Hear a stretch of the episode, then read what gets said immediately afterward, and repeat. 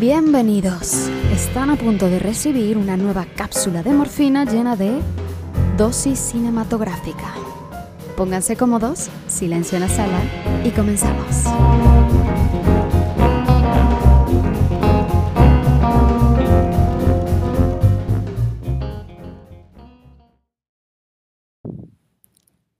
¿Qué tal amigos de Mexicanos por España? Un saludo hasta la cabina, Toño. Esta noche culmina la emocionante temporada de premiaciones, amigos. Con los premios Oscar llegamos al clímax del cine del 2019 e inicio del 2020. Con muchas sorpresas, así que vamos a ello. La película más esperada desde el lanzamiento del tráiler, Joker, ha conseguido 11 nominaciones, incluidas a las de Mejor Película, Mejor Director y Mejor Actor. Conocemos a la Academia y basándonos en los resultados de los Golden Globes y los premios a la Academia Británica, los BAFTA del domingo pasado, no es nada descabellado augurar que Joaquín Phoenix será con la estatuilla. Sorprendió al ser nominada como mejor película la comedia negra Jojo Rabbit del director Taika Waititi. Esta película pretende ser una sátira de la ideología xenófoba del nazismo. Su protagonista Jojo, un niño miembro de las juventudes hitlerianas, tiene como amigo imaginario a nada menos que a Adolf Hitler.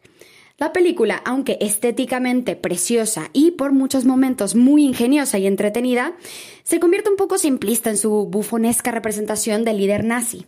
Hace que uno se cuestione si no teníamos ya suficiente con la magnífica El gran dictador de Charles Chaplin.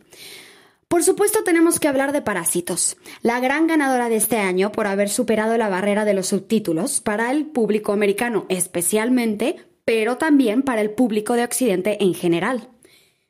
Al hablar de los Oscars del 2020, es importante hacer una valoración sobre el impacto que han tenido las políticas incluyentes en la industria cinematográfica, tanto en el aspecto racial como en el de igualdad de sexos.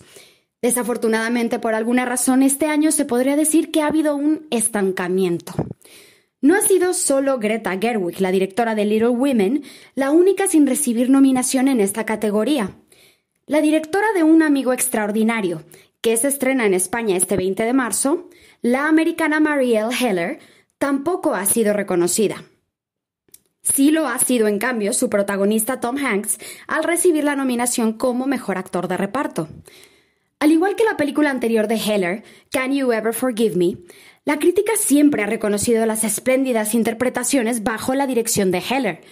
No se entiende entonces cuál exactamente es la barra de medición para determinar si cierta película está bien o mal dirigida.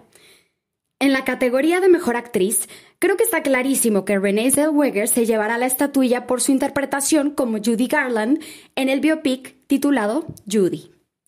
Pero bueno amigos, con sus contradicciones, los Oscars son la fiesta más emocionante de Hollywood, así que ya estamos listos para no dormir esta noche y disfrutarla.